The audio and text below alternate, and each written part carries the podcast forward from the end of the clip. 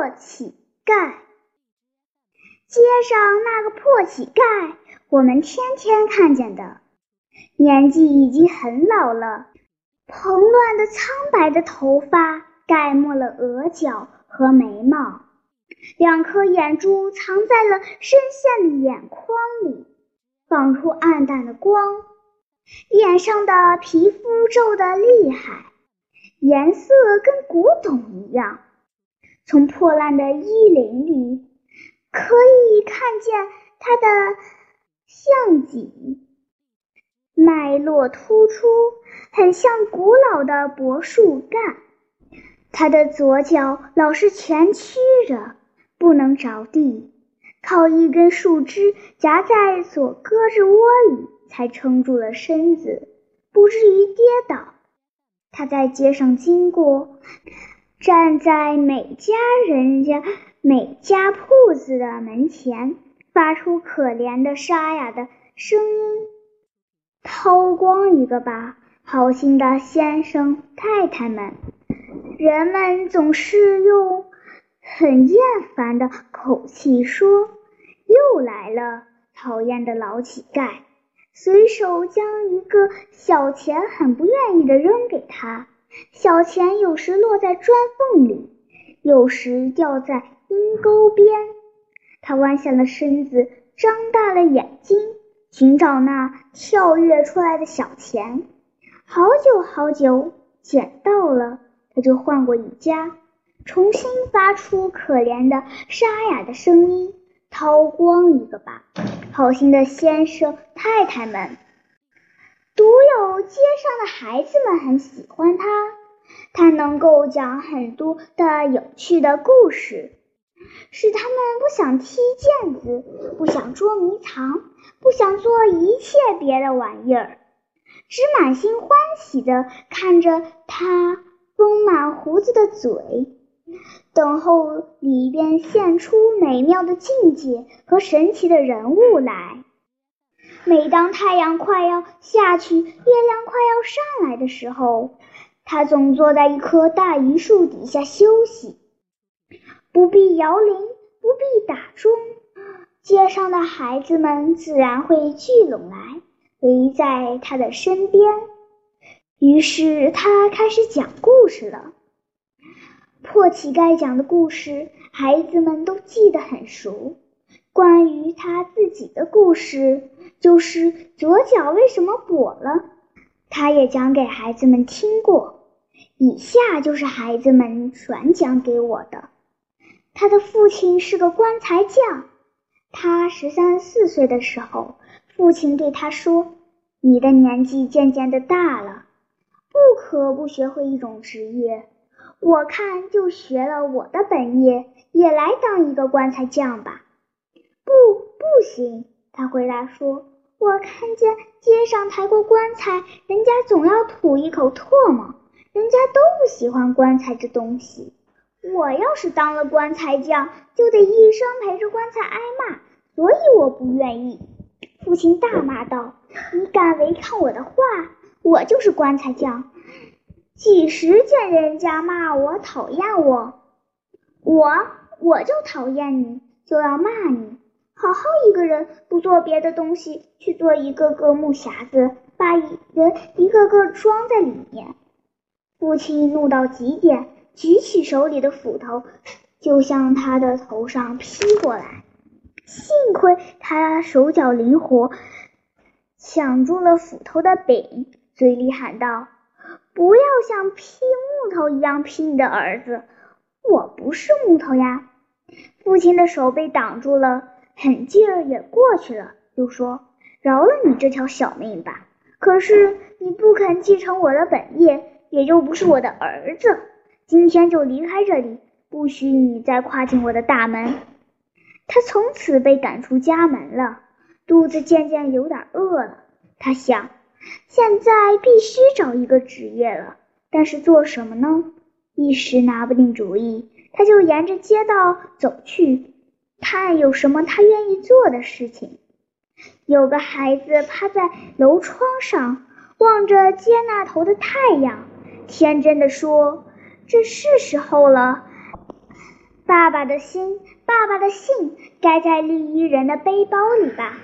安慰人们的绿衣人呀，你快快来到我家的门前吧。他听了孩子的话，深深的点点头，仍旧向前走去。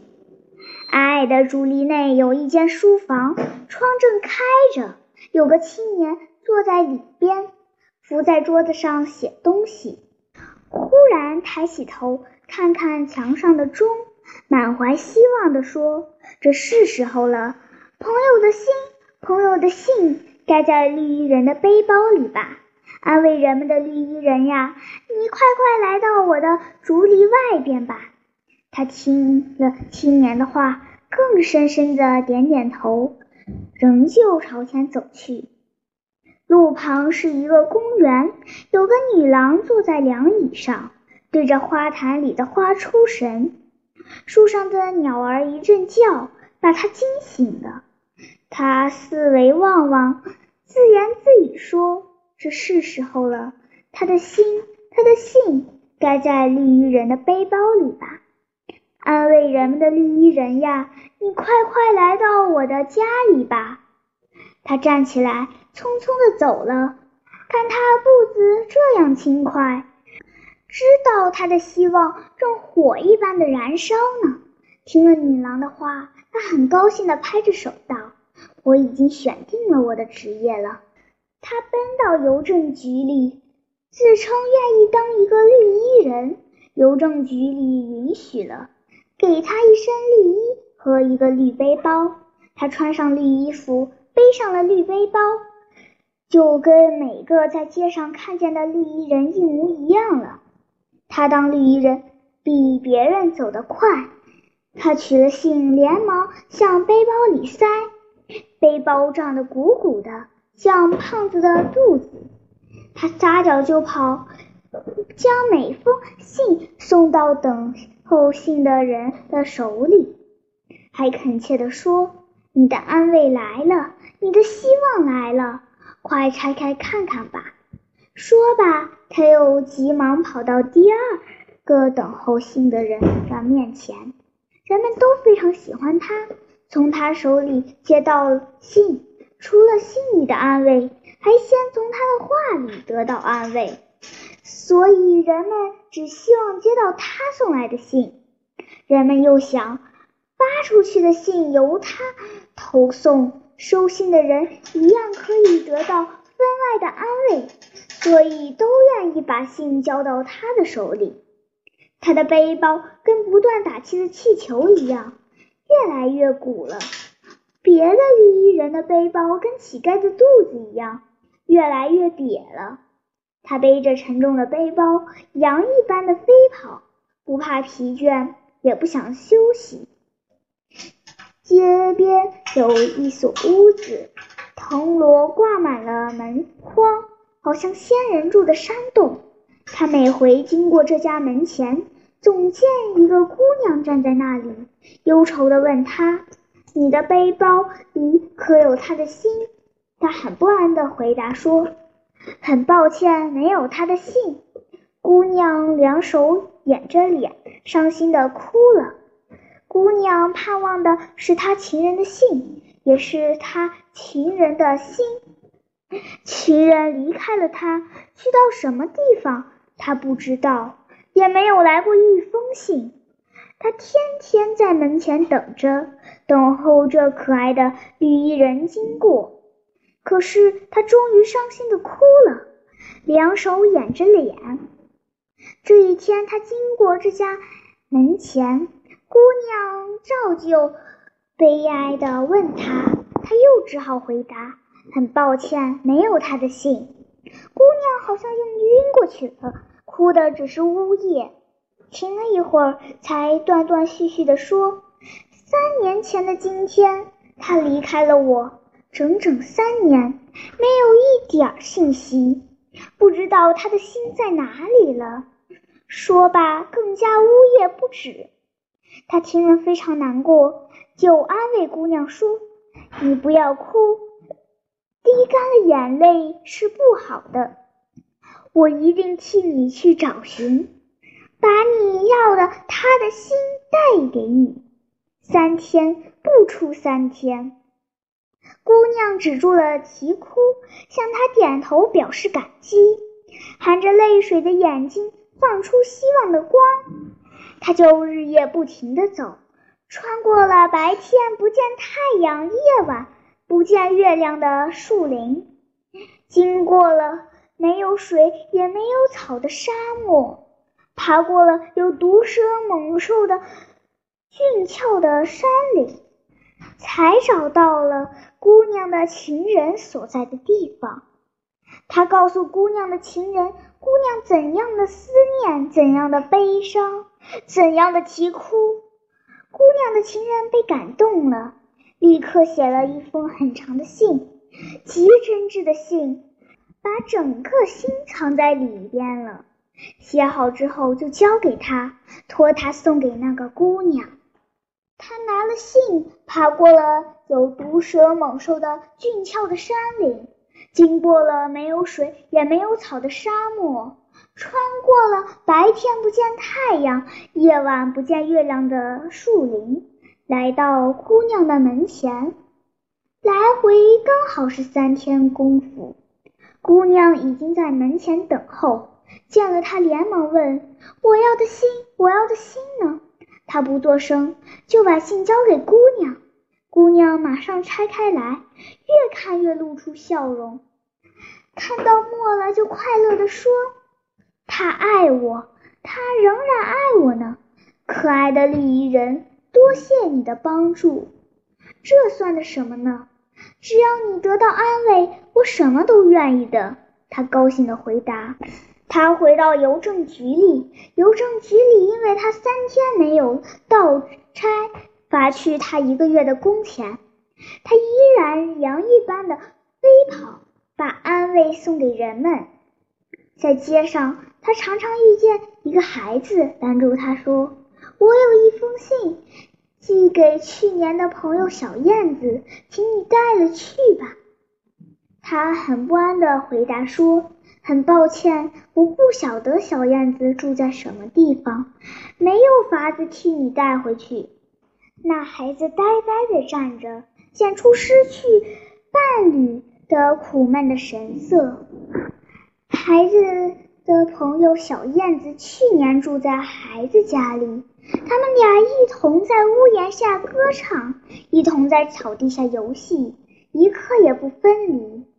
秋天到了，小燕子忧愁地对孩子说：“要跟你分别了，我的家族要迁居了。”孩子十分不愿意，但是没有法子，只得含着眼泪送走了他的朋友。小燕子去后，孩子十分想念，就写了一封信，希望最可爱的绿衣人能给他带去。可是他终于呆呆地站着，显出失去了伴侣的苦闷的神色。这一天，他送信，在街上经过，一个妇人拦住了他，对着他哭，伤心的连话也说不成了。拿着一封信向他的背包里乱塞，他一看，就是孩子天天拿着的那封信，上面很有些手指的都疼了。他问妇人说：“孩子怎么了？”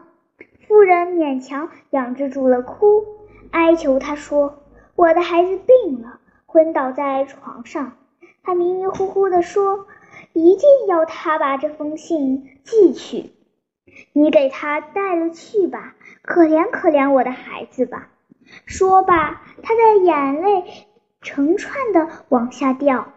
他听了十分难过，就安慰妇人说：“你不要哭，回去陪着你的孩子吧。我一定替他去找寻小燕子，把他的信送到。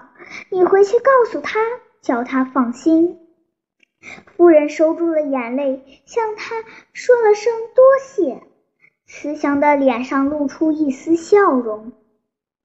他就日夜不停地走，经过了树木长得很高很大的炎热的地方，渡过了风浪险恶的海洋，才寻到了小燕子所在的海岛。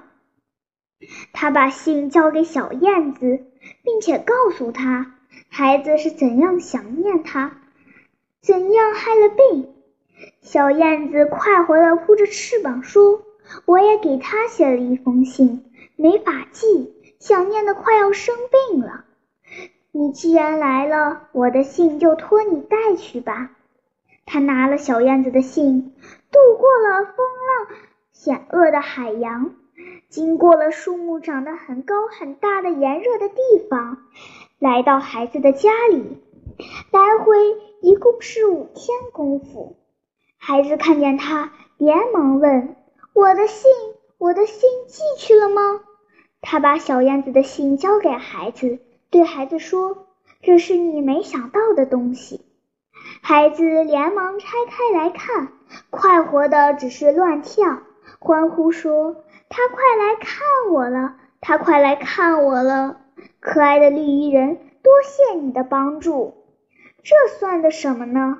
只要你得到安慰，我什么都愿意的。他高兴地回答。他回到邮政局里，邮政局里因为他五天没有到差。罚去他两个月的工钱。有一天，他送信经过街上，看见一个猎人抱着猎枪，坐在凉椅上打盹，身边堆着好几头打死的野兽。忽然听见有个很弱很弱的声音在招呼他：“一封紧急的快信，把你送一送吧。”他仔细一看。原来有一只野兔还没有死，血沾满了灰色的毛，拧成一团，样子很难看，眼睛已经睁不大开，爪子拿着一封信。他问野兔：“你怎么了？”野兔忍着痛回答说：“我中了枪弹，快要死了。我死算不了什么，就是不放心我的许多同伴。我们这才。”开春季联欢会，聚在一起，在山林里取乐。我刚才听这位打盹的先生说，那边东西多，明天要约几个打猎的朋友，多多的打他一回。我就想，我的死不是值得害怕的事儿。我这封快信就是要告诉我的同伴。不要只顾快乐，灾难快要来临，赶快避开吧。野兔的声音越来越微弱，话才说完，四条腿轻轻地挺了几挺，就跟他旁边的同伴一同长眠了。他听着看着，心里很难过，不觉滴下眼泪来。他连忙拾起野兔的信。照着信封上写的地方奔去，越过了很深的山涧，爬上了很陡的崖石，钻进了很密的树林，他才到了野兔的同伴聚集的地方。山羊、梅花鹿、野兔、松鼠都在那里歌唱，都在那里跳舞，鲜美的果子堆得满地。小兽们玩得正高兴，见了他，觉得有点奇怪，都走进来打听。他把野兔的信交给小兽们，小兽们看了信都非常惊慌，纷纷向密林中逃窜。正在这时候，起了一阵嘈杂的声音，他才回转身。不知什么地方发来“砰”的一枪，一颗子弹打中他的左腿，他昏倒了。他醒转来以后，用草叶裹了受伤的腿，一步一颠回到邮政局里，又是两天没有到差了。这是第三次犯过失，过次又本来不适宜送信，邮政局就不要他了。他再不能做什么事，就成了乞丐。